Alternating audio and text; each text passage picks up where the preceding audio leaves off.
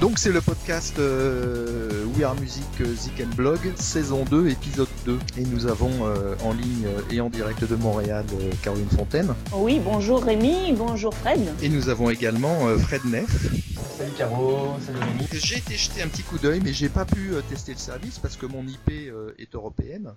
Euh, un service qui s'appelle en, en bon français, ça fait Ardio, euh, mais euh, si j'ai bien compris, ça se prononce euh, Ardio. Eh ben écoute, euh, moi je le prononce à la française parce que j'ai entendu personne ne m'en parler, donc je ne fais que que lire ce qu'il y a sur le web et puis je n'ai pas le son et je suis très mauvaise en anglais, donc je dirais Erdio pour moi. Erdio. Alors raconte-nous Erdio, ça a l'air, vu d'ici, ça a l'air d'être quelque chose qui est un petit peu entre, entre Deezer et Spotify. Exactement. Écoute, moi, je n'ai jamais pu euh, tester Spotify pour la même raison que toi, tu n'as pas pu tester Erdio. Euh, Spotify n'est pas ouvert euh, en Amérique du Nord. Je crois que c'est même pas ouvert aux États-Unis. Mais euh, j'ai j'ai été agréablement surprise de ce service, euh, simplement déjà qu'il soit ouvert euh, au Canada, parce que souvent euh, il peut y avoir des, des, des ouvertures qui se fassent euh, aux États-Unis, puis dont le Canada peut ne pas avoir accès. Donc ça déjà c'est une bonne chose pour nous. On est souvent oublié dans notre dans notre petite région du Québec. Et euh, quand j'ai testé en fait euh, le, le service, j'avais le droit à trois jours gratuits parce qu'en fait c'est un service qui va être uniquement payant. Donc euh, tu peux le tester pendant trois jours et ensuite on te donne une extension de dix jours pour continuer à le tester. Mais là on t'oblige à mettre ton numéro de carte. On te dit que tu ne vas pas avoir à, payer tout de suite, mais euh, il faut euh, comme s'identifier euh, pour pouvoir pour pouvoir s'en servir avec un numéro de, numéro de, carte Visa. Ce qui est ce qui est intéressant dans ce site, bon, c'est que quand tu commences, ça scanne ta bibliothèque iTunes pour te sortir les albums.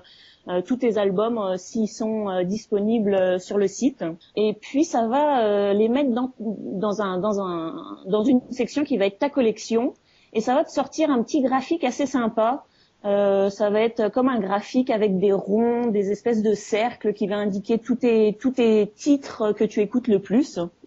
Ça, j'ai trouvé ça plutôt sympa. Euh, ensuite, euh, bon, qu'est-ce qui, qu'est-ce qui se cache euh, comme artiste derrière? Donc, c'est ce que tu vas te poser comme question. Tu vas aller chercher qu'est-ce qu'il y a derrière ce, derrière ce site, quels sont les artistes. Et évidemment, ça va être les gros hits euh, américains. Euh, j'ai pas trouvé grand-chose euh, au niveau des, des, des, des artistes québécois, bon, euh, j'ai j'ai trouvé mes aïeux, par exemple, que, que vous devez connaître en France aussi. Absolument. J'ai- trouvé en artiste français euh, Jeanne Chéral, qui était dans ma dans ma bibliothèque iTunes, donc ça ils me l'ont retrouvé. Mais il y a vraiment pas grand chose. Moi, ce qui m'intéresse beaucoup, c'est euh, euh, la musique émergente, les artistes indés. Puis là, euh, on rêve pas trop, on, on les trouve pas encore. Est-ce que ça va venir? Je ne sais pas. Mais pour l'instant, euh, j'ai pas trouvé grand chose. Alors ça, ça serait Euh, intéressant de savoir. Ça voudrait dire qu'ils ont qu'ils ont pas cherché à négocier de, de, de, de catalogue euh, européen. Euh, cela dit, si ça part des États-Unis, c'est assez logique. C'est ça, tout à fait. Bon, ce qu'on peut, ce qu'on peut dire aussi, c'est que c'était, pas mal le début quand j'ai testé, donc ça risque de, de grossir au fur et à mesure. Et euh, le, le distributeur euh, numérique IODA a annoncé quand même un partenariat qui allait arriver. euh, il l'annonçait au mois de mai, comme quoi euh, ils allaient travailler ensemble. Donc je sais pas si ça s'est fait. Là, j'ai pas, j'ai pas été plus loin. Mais au moins, euh, bon, IODA, c'est sûr que c'était axé très indé. Maintenant, ça l'est beaucoup moins mais euh, mais peut-être que ça va permettre d'ouvrir des portes à des artistes euh, un peu plus. Alors juste avant de donner la parole à Fred, qui aura peut-être des questions à te poser, ça, ça coûte combien? Oh, c'est une très bonne question. Je crois que c'était dans les euh, dans les 10 dollars. Attends, je vais aller voir tout de suite parce que je peux euh, je peux aller voir ça. Euh, en fait, là, comme j'ai utilisé mes trois jours, pour l'instant, ce qu'il me demande, c'est est-ce que je veux euh, m'inscrire pour 10 jours encore gratuitement. Sinon, euh, j'essaye de, de naviguer là en même temps que, que tu me poses la question. Si, si je regarde, il y a deux forfaits. Il y a un forfait euh, par mois à 4,99 dollars avec euh, un accès qui donne un accès illimité pour écouter la, la musique. Et sinon, il y en a un autre qui est à à 9,99 dollars qui va te permettre d'avoir un accès illimité en plus via ton, iPhone, ton Android ou ton BlackBerry. Donc euh, ça c'est pour les utilisateurs de, de, téléphone, donc ça va se synchroniser en plus avec ton téléphone et bon évidemment ça te donne accès illimité euh, via le web. D'accord. Et quand vous dites euh, dollars, euh, au Canada, vous payez en dollars canadiens, les Américains en dollars américains, mais le prix est le même en dollars.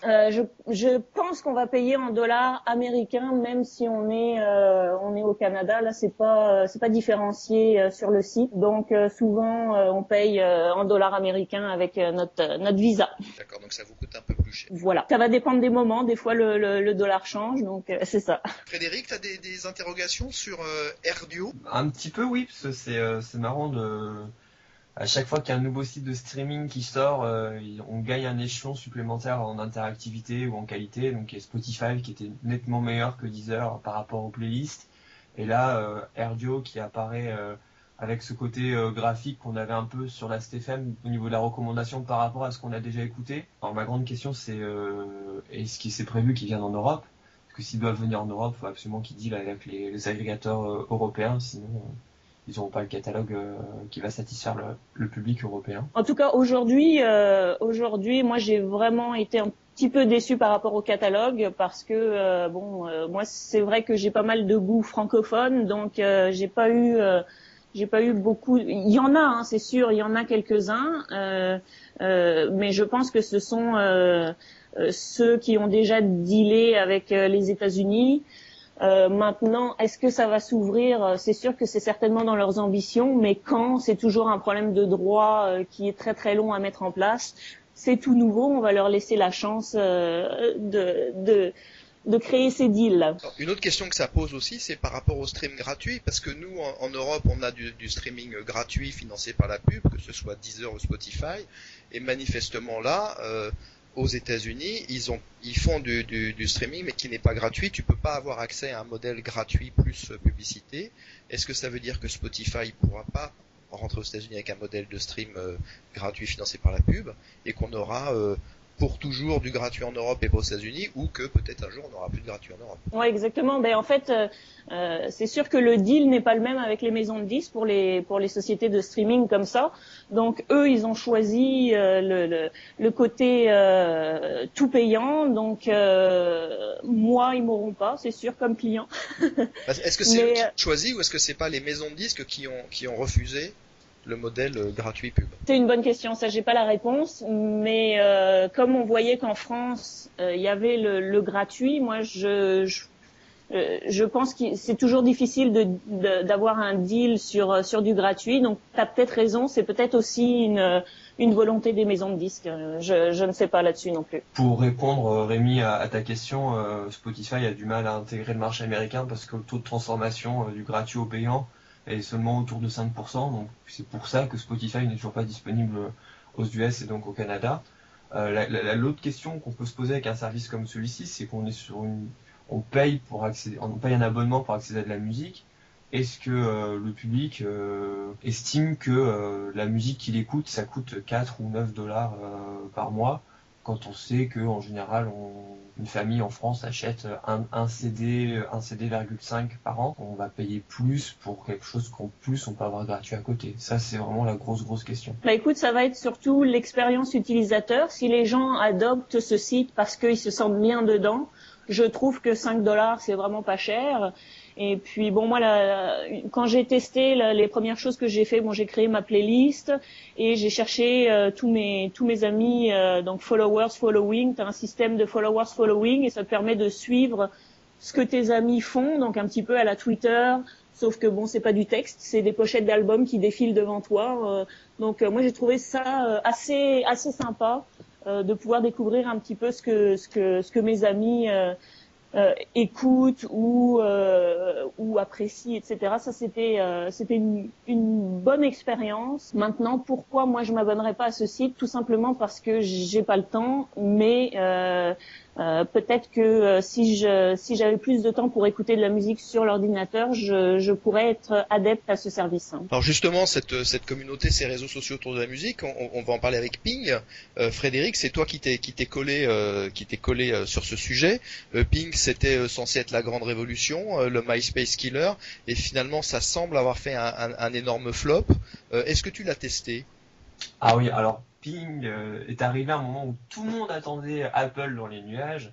Ils avaient racheté iLike, c'était la rentrée euh, septembre, le moment où Steve Jobs parle des nouveautés musique, donc tout le monde était là. Ils vont nous sortir un Spotify Apple, ils vont nous sortir un Spotify Apple.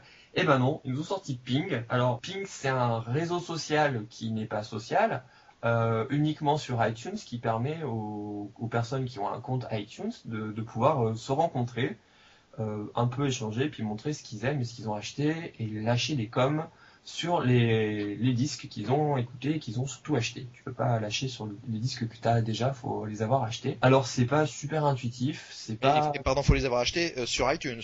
Ah bah oui. Ah, C'est-à-dire que des disques que tu as achetés et que tu as ripé sur ton iTunes, euh, ça va pas.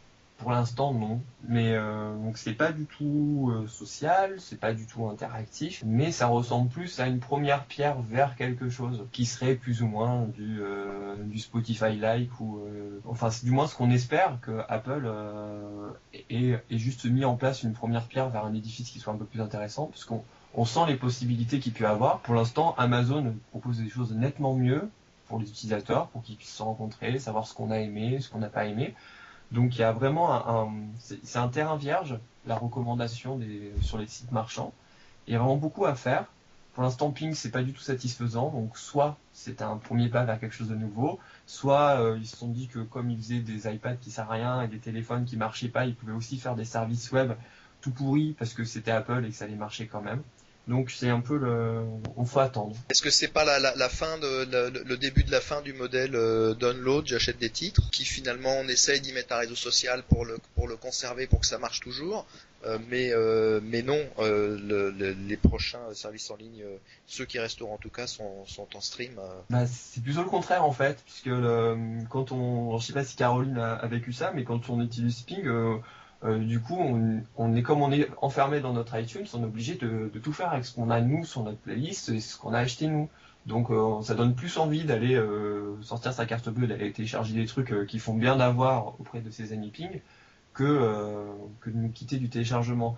Après le téléchargement, c'est c'est pour beaucoup de gens encore l'avenir de la musique parce que d'un point de vue économique, ça coûte moins cher de le stockage que la bande passante ça permet la mobilité et puis euh, l'abonnement, on n'a pas encore trouvé la formule. Il y a Airdio qui vient de sortir aux États-Unis, on va voir si ça marche, mais on n'a pas encore trouvé des formules qui satisfassent vraiment le, les, les utilisateurs sur l'abonnement. Donc, par défaut, le téléchargement a de l'avenir.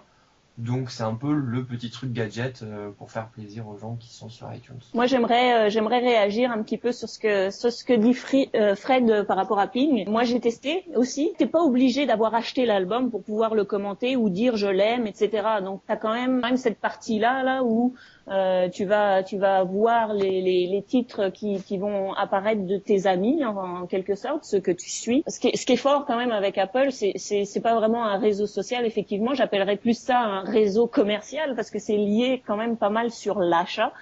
Donc c'est assez fort. Et euh, moi l'expérience que j'ai beaucoup aimée euh, grâce à Ping c'est que j'ai des amis. En fait tout vient de là. Ça dépend qui tu suis si, as des, si, as des si tu suis des personnes qui sont très, très Apple et qui vont se servir du service, ça va être très utile à toi aussi. Euh, J'ai pu télécharger des titres gratuits. Oui, oui, des titres gratuits sur euh, grâce à Ping sur iTunes parce que euh, mon ami avait vu que ce titre-là était gratuit et euh, m'a fait donc découvrir un artiste comme ça. Bon, c'était pas un artiste indé, mais euh, ça m'a permis d'avoir un, un titre comme ça gratuit grâce au service. Donc euh, moi j'ai réussi à m'en servir et d'avoir un, bon commentaire sur euh, sur l'utilisation de Ping. Après c'est enfin faut passer du temps sur son magasin iTunes dans l'onglet Ping, il n'y a pas beaucoup de raccourcis par rapport à sa propre bibliothèque ou quand on est euh, enfin si plus quand on est sur la partie marchande. Donc ça c'est un, un, un problème par rapport à une utilisation quand on balade sur Spotify, on a ses playlists, on peut passer de l'un à l'autre on clique sur des liens de playlist sur Facebook et sur Twitter. Là, il faut vraiment rentrer dans Ping. c'est beaucoup moins efficace. Donc peut-être qu'il y aura une suite. Et là, ça pourrait devenir pertinent, mais n'importe quel autre opérateur web aurait sorti ce service, tout le monde aurait crié que c'est de la merde voilà, c'est Apple, donc euh, au bénéfice du doute, on dit, euh, je sais pas à quoi ça sert, mais c'est génial. Non, il y a un effet de taille quand même. Ils ont, ils ont 70% du marché de la musique en ligne à peu près, donc ça leur permet quand même plus facilement d'imposer un service. Euh, même s'il n'est pas parfait. Moi, en tout cas, moi, j'y vais pas souvent, mais quand j'y vais, je regarde, j'ai, j'ai des amis très très très actifs dessus, et donc pour moi, c'est vraiment, c'est vraiment intéressant parce que eux vont fouiller sans arrêt dedans. Euh, et, euh, et, vont me faire découvrir beaucoup de musique parce que j'ai aussi un ami là que, que les goûts musicaux, il me fait découvrir vraiment plein de trucs super intéressants et donc pour cette découverte là, bon évidemment c'est du preview, hein, si je l'achète pas, ben, j'ai le droit à juste 30 secondes du titre, tout comme euh, tout comme Erdio là quand euh, quand t'es pas abonné et que et, et que t'as fini ta, période gratuite. Alors moi je voudrais vous dire un petit mot euh, de ce qui se passe dans le landerneau français en termes de, de, législation. C'est tu sais Caroline que la France est quand même un exemple mondial avec l'Adopi. On, on teste des tas de choses en France et c'est finalement assez intéressant d'ailleurs parce que ça peut permettre aux autres de reprendre quelques idées.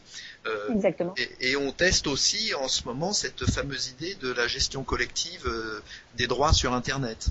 Hein, qui avait été lancé par le rapport euh, par le rapport euh, l'an dernier.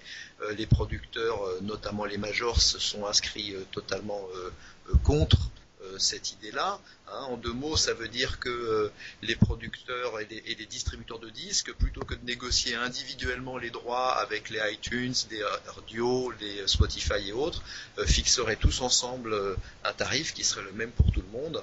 Euh, que paieraient ces opérateurs-là euh, via des sociétés de gestion collective qui ensuite redistribueraient euh, aux producteurs d'un côté, aux artistes de l'autre, l'argent qui leur, qui leur est dû. Donc ça semblait à peu près enterré.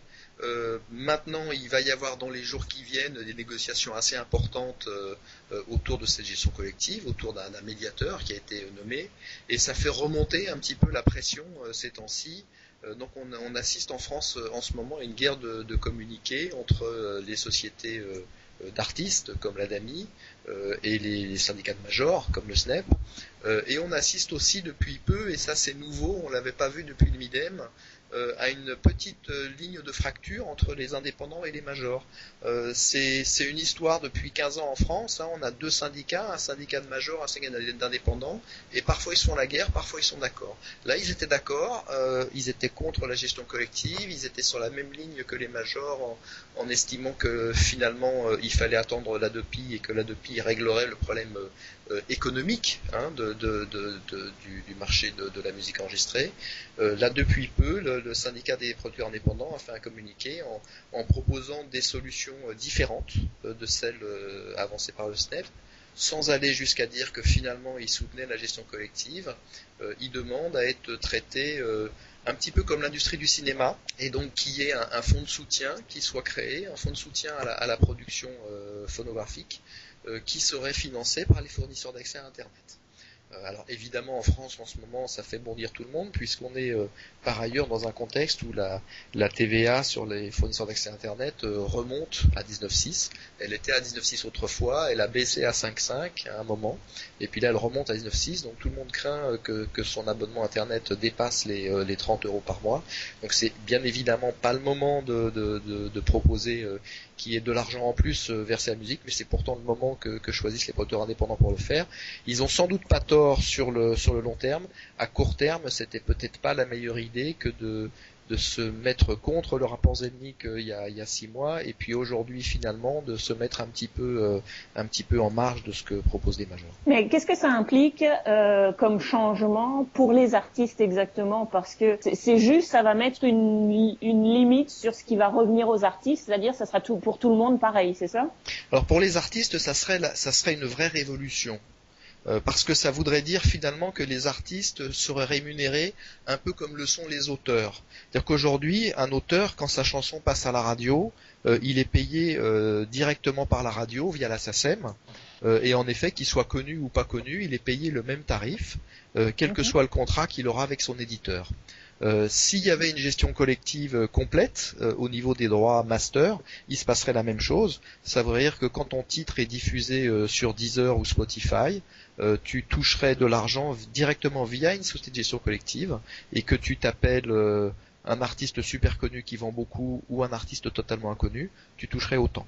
Donc oui, ça serait une vraie révolution, à la fois en termes de revenus et, aussi en termes de transparence. C'est-à-dire qu'aujourd'hui, pour que l'argent te revienne quand tu es artiste, il faut que ça passe par ton producteur qui lui-même encaisse euh, et te paye en fonction du contrat qu'il a signé avec toi. Le, hic de la société de gestion collective, ce qu'on voit avec la SACEM par rapport à la radio, c'est qu'il faut atteindre un certain niveau de revenus pour pouvoir être reconnu SACEM et pour pouvoir toucher son, argent. Donc il y a énormément d'artistes euh, peu connus ou à faible audience qui ont des passages radio mais qui touchent pas un centime euh, de droit d'auteur. Il n'y a plus la petite feuille euh, la petite feuille jaune là, je suis de la vieille école, euh, la SACEM euh, ne reçoit plus de petites feuilles jaunes à ma connaissance hein. avec le nom de de chaque artiste qui a été diffusé, ça c'est c'est c'est fini hein. D'ailleurs, ça des fichiers Excel maintenant.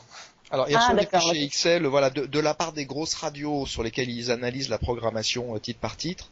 Euh, par contre, les petites radios associatives euh, qui payent une facture de SACEM peu importante à l'année déclarent quelques artistes euh, auxquels sont payés une partie des, des, droits, et puis pour les autres, c'est fait de manière statistique. C'est-à-dire que ça semblerait, c'est tout aussi difficile de répartir la programmation musicale d'une petite radio musicale associative euh, que celle de 10 heures au titre. Ça qu'on est tellement dans des, euh, des pouillèmes de, de, centimes, des 10 puissance moins 5 centimes par titre, que ça c'est difficile aujourd'hui de les empiler. Et si je si, si je suis une petite radio, en fait, c'est une question de confiance. Hein. Je pourrais très bien mettre tout euh, euh tout sur, euh, je sais pas, j'ai diffusé euh, Bidibule et puis et puis euh, je sais pas trois autres indés puis c'est tout l'argent va à eux. C'est vraiment une question de confiance j'imagine. Alors c'est l'idée c'est-à-dire que l'idée justement pour la petite radio associative c'est qu'en général elle est locale.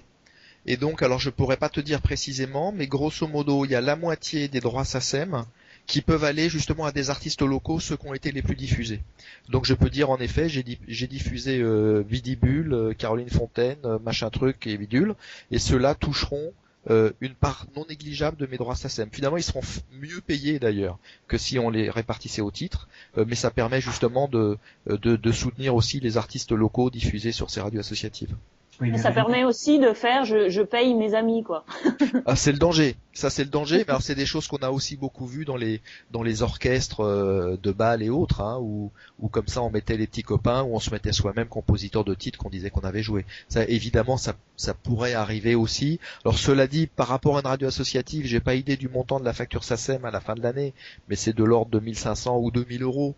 Euh, donc euh, finalement, s'il y a 200 euros euh, par an qui vont aux amis, ça va pas très loin. Disons qu'on est, c'est pas à court Quoi. Tout ça paraît très beau, très très magnifique, mais la réalité, c'est que l'organe de gestion collective qui gère ça, qui est la SACEM, n'a pas n'a pas développé les outils, n'a pas la et ou n'a pas la politique de développer des outils de, de, juste rémunération. C'est-à-dire que si un, un artiste a eu 16 passages radio en France il doit toucher 45 euh, euros ou 60 ou 100 euros, euh, il va pas les toucher parce que c'est une somme qui est trop faible pour la SACEM. En opposition, un artiste qui, qui part un distributeur euh, digital et sur Deezer, y a eu 200 écoutes sur Deezer, ça va lui rapporter 40 centimes, mais il va les toucher ces 40 centimes. Est-ce qu'il faut aller vers un système où chaque centime d'euro dûment gagné doit être énuméré et quel est l'organe de gestion collective qui peut faire ça?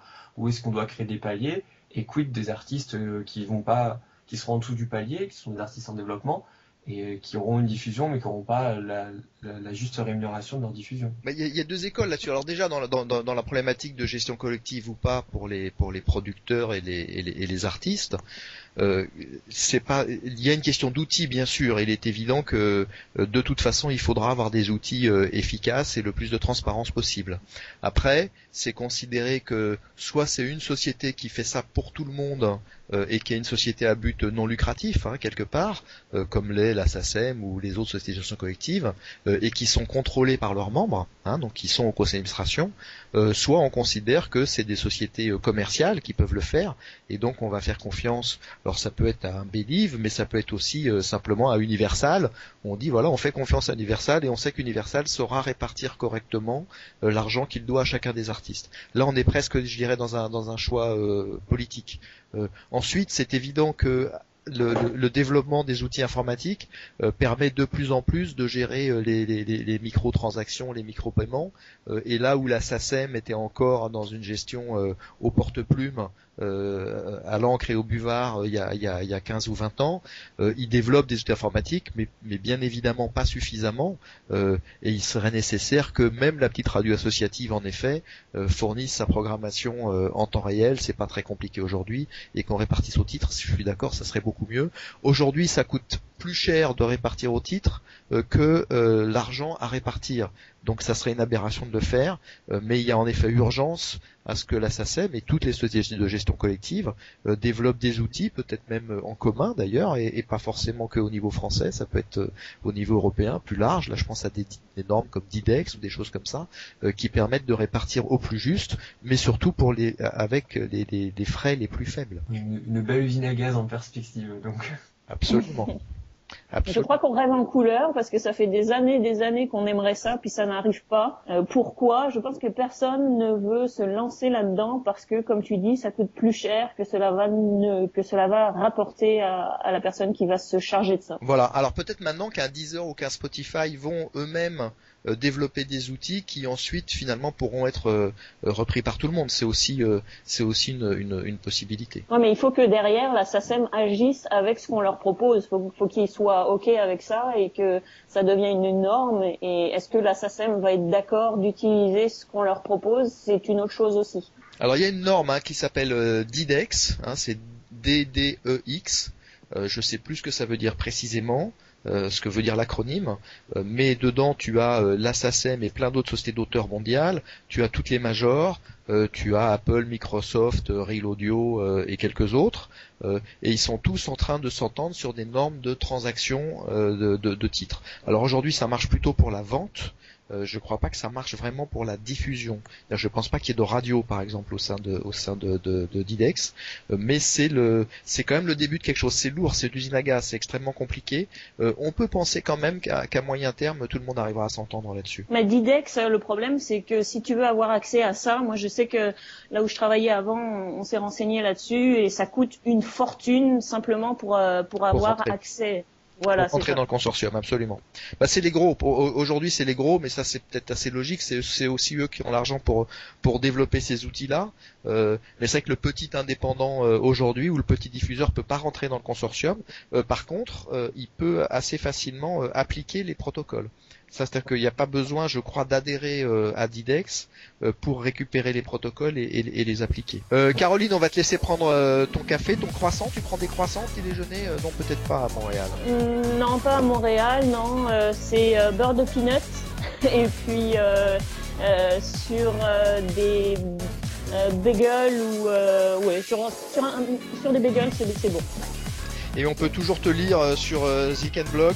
Voilà, Blog. On peut me suivre euh, sur Twitter avec le pseudo Sinsever ou bien Blog, tout simplement. Bah, Caroline, je te remercie. Frédéric, Viva Musica, ça fonctionne toujours? Ouais, Viva Musica en chantier.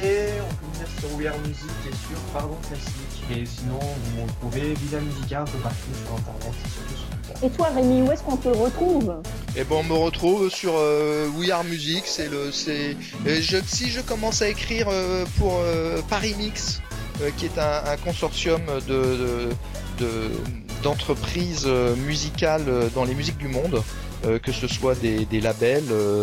Euh, ou bien des euh, radios, euh, ou bien des proteurs de spectacles. Bon, on va surveiller ça alors. Eh ben, merci à vous tous et on se retrouve très bientôt pour un nouveau podcast We Are Music Zik Blog.